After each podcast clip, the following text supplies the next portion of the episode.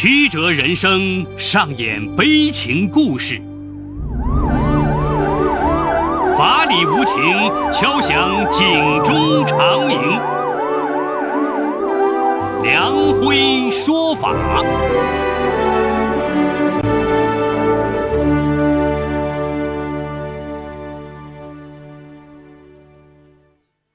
梁辉说法由上海故事广播与现代家庭杂志社联合播出。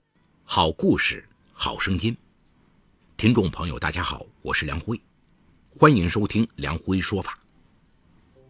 近年来，中央电视台焦点访谈栏目、社会语法频道等曝光了不少单位及个人的违法行为，致使相关单位和个人受到法律的严厉制裁。央视记者也成为群众心中的英雄、正义的化身。但谁料到，有不法者竟从中找到了商机。就像今天我要给大家讲的故事那样，当事人不惜重金为自己画皮，冒充央视记者，以曝光相威胁，实施敲诈勒索。短短几个月时间内，竟然屡屡得逞，涉案金额高达二十四万多元。今天我要给大家讲这么个故事，叫《央视记者现形记》。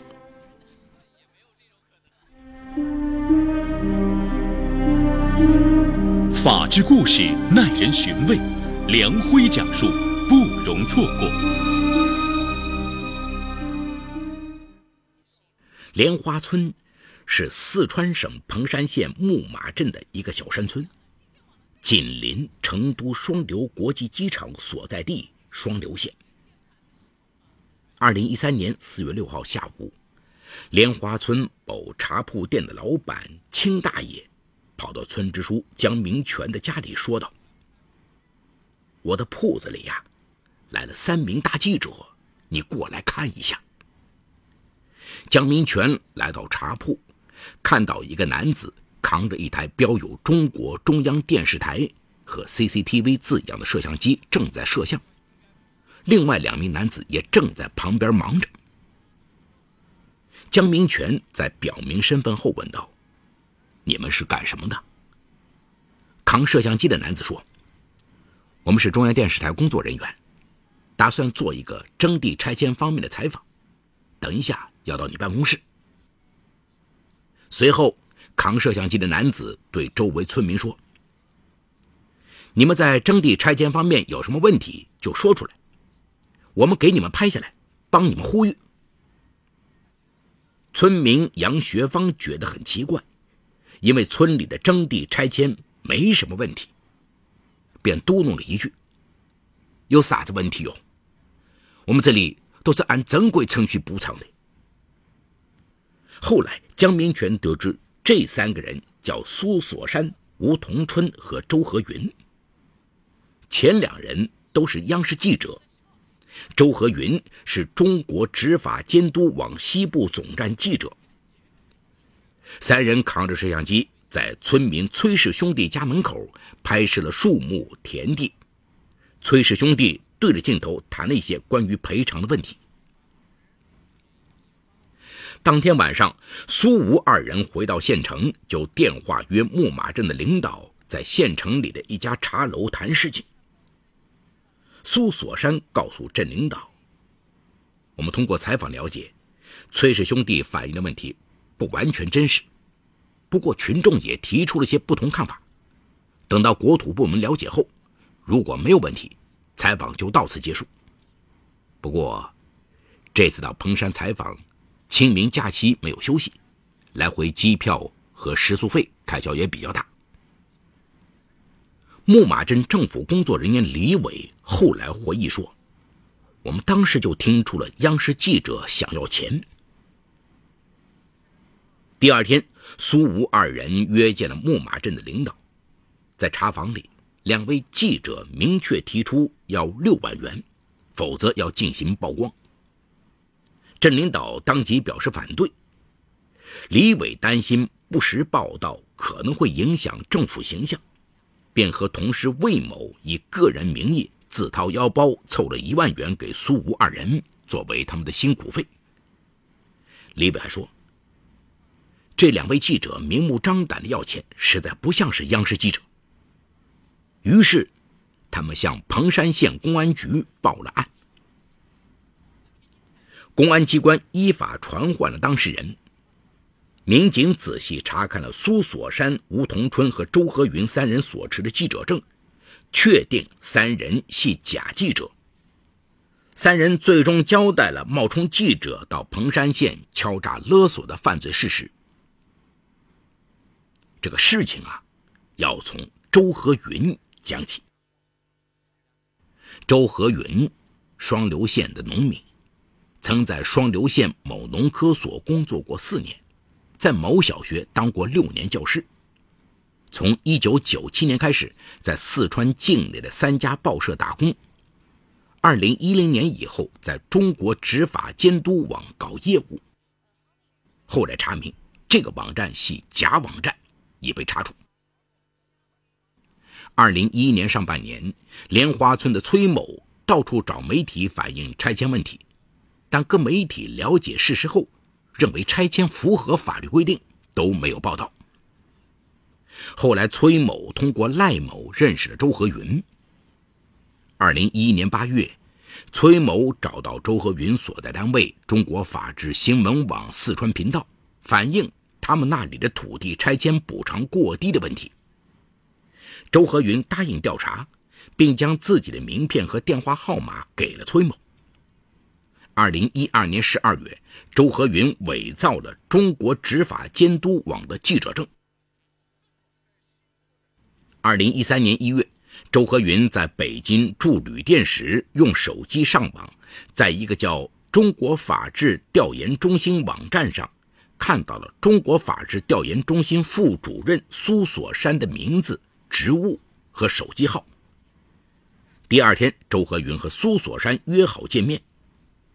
周和云提出请苏锁山帮忙办一个环球新闻报社的记者证，苏锁山提出要收两万元，周和云认为太贵了，没有答应。周和云又随便问了一下苏锁山办一个记者网站需要多少钱，苏锁山说五十万元。后来周和云在庭审时这样说：“我当时就觉得苏锁山不靠谱，就是个骗子。”还说和央视关系很好，我觉得很悬，不像是一个记者。二零一三年三月，崔氏兄弟找到周和云，要求帮忙解决拆迁方面的事情。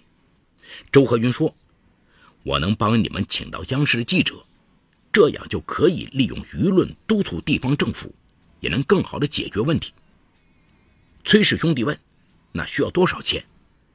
周和云答复说：“三万元。”并且报销机票钱一万元。崔氏兄弟表示同意，并承诺记者如果协调好了土地拆迁问题，就给周和云辛苦费一万元。之后，周和云联系了苏锁山，并称已谈好三万元的价格，事成一人可得一万元。苏锁山同意后，又联系到了吴同春。周和云收到崔氏兄弟先行支付的一万元车旅费后，通过银行汇了五千元给苏锁山。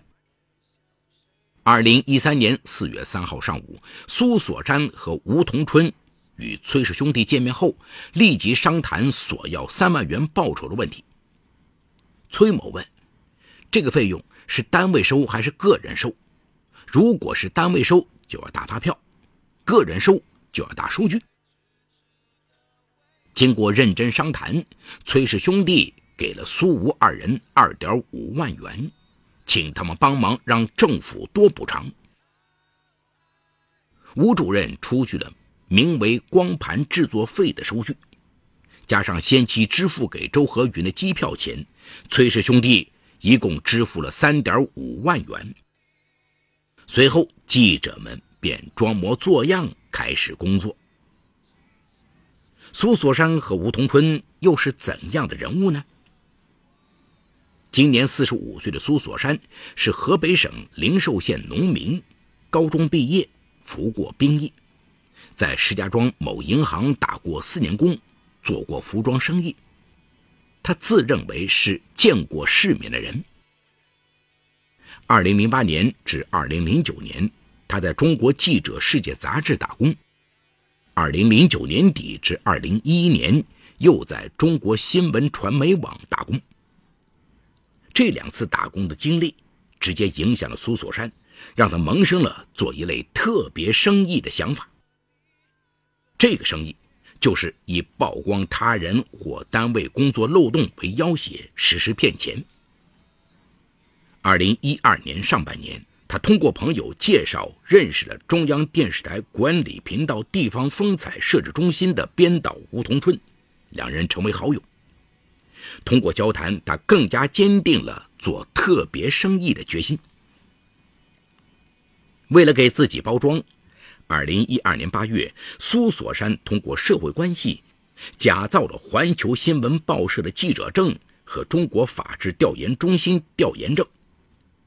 为了拿到 CCTV 的相关证件，抬高自己的身份，苏锁山又花了两万元委托吴同春办理了 CCTV 中视地亚制作部证件，另外还制作了写有“中国法制调研中心副主任”的名片。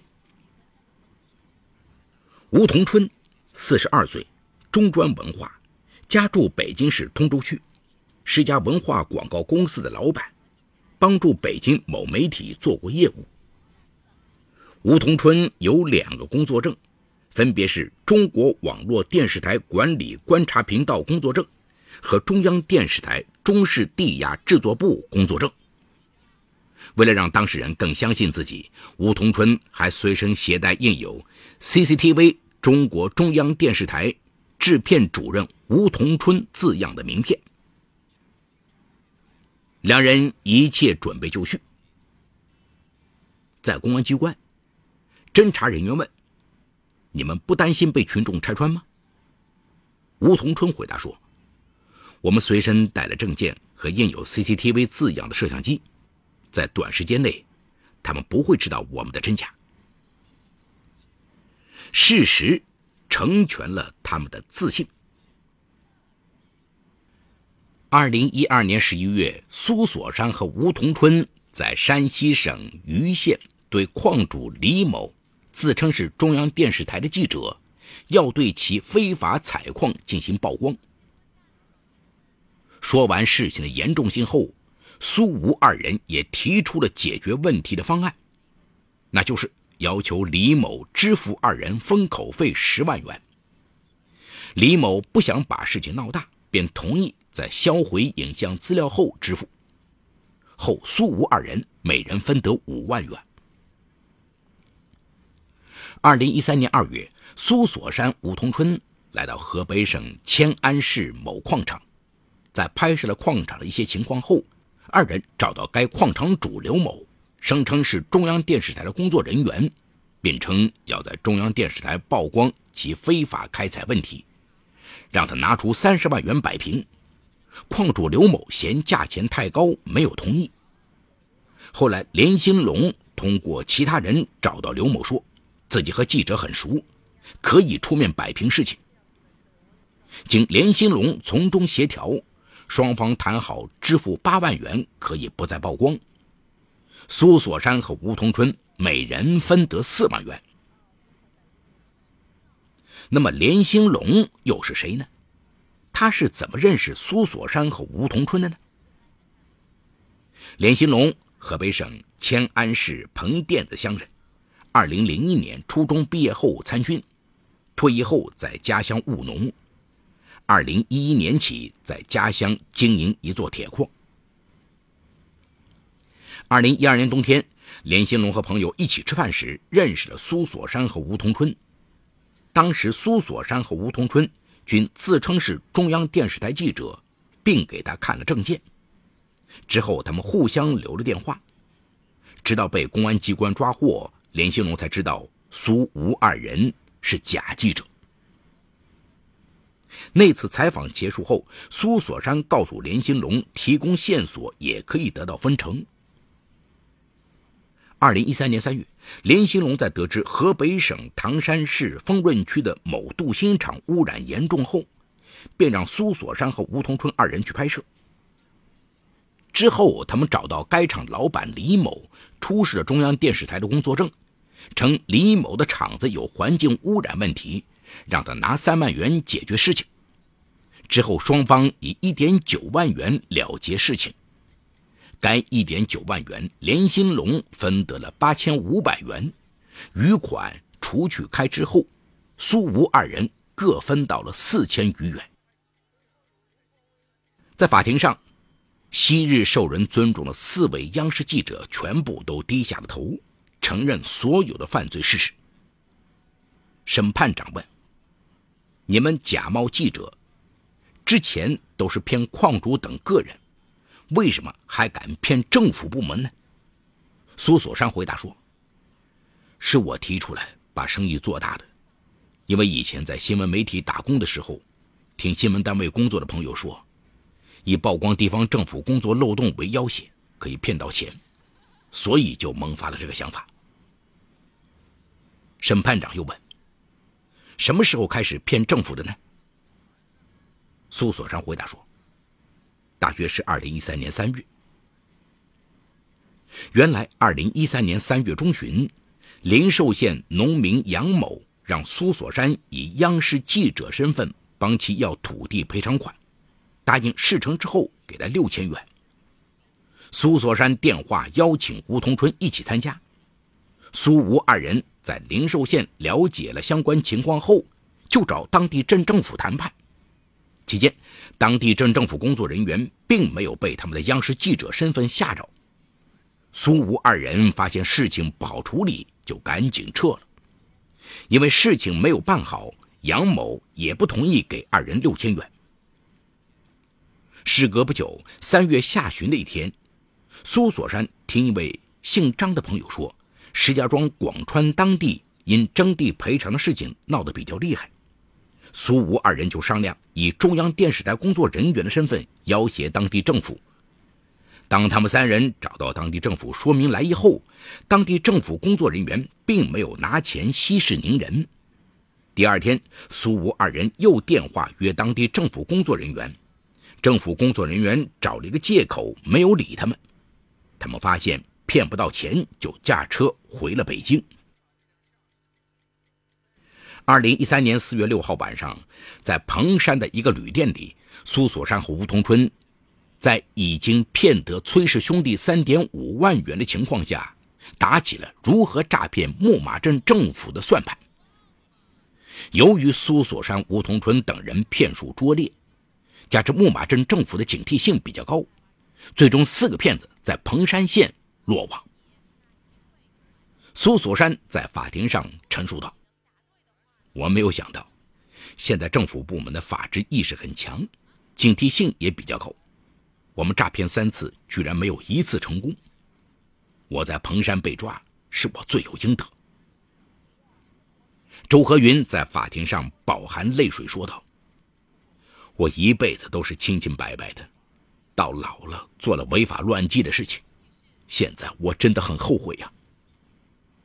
连兴龙在做最后陈述时说：“我文化不高，法律意识淡薄，把假记者当成真记者，一起参与诈骗，我对不起家人，对不起四岁的女儿。”二零一三年十月九日，彭山法院公开宣判此案。法院经审理认为，被告人苏锁山、吴同春、连新龙以非法占有为目的，冒充媒体记者，以曝光被害人的不法行为对被害人实施要挟，从而获取钱财，其行为触犯了刑法规定，构成诈骗勒索罪。其中，苏锁山、吴同春敲诈勒索数额巨大，被告人连新龙敲诈勒索数额较大。法院依法判决，被告人苏锁山犯敲诈勒索罪和诈骗罪，数罪并罚，决定执行有期徒刑五年零六个月，并处罚金三点五万元。吴同春犯敲诈勒索罪和诈骗罪，数罪并罚，决定执行有期徒刑四年零六个月，并处罚金三万元。以敲诈勒索罪判处连新龙有期徒刑一年。并处罚金一万元，以诈骗罪判处周和云有期徒刑一年，并处罚金一万元。对扣押在案的作案工具摄像机一台、照相机一台、假记者证若干予以没收。宣判后，四名被告人当庭表示服判，不上诉。好，故事说到这儿就告一段落。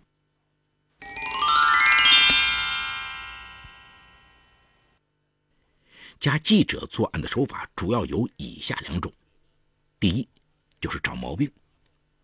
假记者作案的对象一般有四种：煤矿、其他私营企业、发生不当行为的政府和执法部门，以及各种事故的当事人和单位的法人。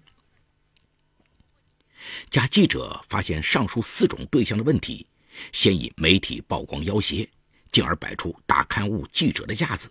吹嘘自己能够摆平，诈骗当事人或单位领导进行直接现金交易。第二，不断的骚扰，这些假记者都有一股拿不到钱不罢休的干劲，只要盯上你，或者说你有问题，一曝光就不得了。总之啊，是不断的打电话，不停的上门。无奈之下，一些单位就花钱打发走这些假记者，息事宁人。同时啊。我们也要注意到，假记者之所以有作案的空间，与被骗单位、被骗群众法律意识的淡薄也是分不开的。对于非法期刊社、假记者站和假记者的存在，在司法介入的同时，全社会，特别是一些党政机关，要提高警惕，识破假记者招摇撞骗的伎俩，这样才能打压假记者为非作歹的空间。宣传部门和新闻出版部门应加大工作力度，规范媒体从业行为，加强对从业人员的管理，向全社会公布监督电话，把好进口关，出问题不护短。各媒体要培养建立专业化的、作风过硬的营销队伍，改变目前为创收而滥设站、滥招人的局面。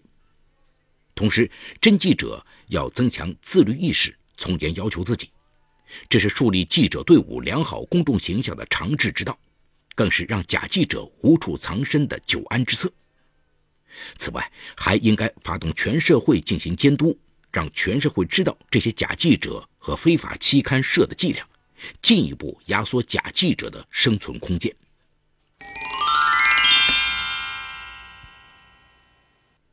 好，感谢长宁区人民检察院为本次节目提供的帮助。本次节目编辑主持梁辉，后期制作王文琪，监制赵杰、张建红。感谢您的收听，我们明天再见。说法解律，民法析理，关注民生百态，记录法治进程。大家好，我是梁辉，欢迎收听梁辉说法节目。现在，请您发送“阿基米德”四个汉字到幺二幺幺四，获取下载链接，并关注梁辉说法节目。我们将与你在线下进行零距离的互动。欢迎你们的加入。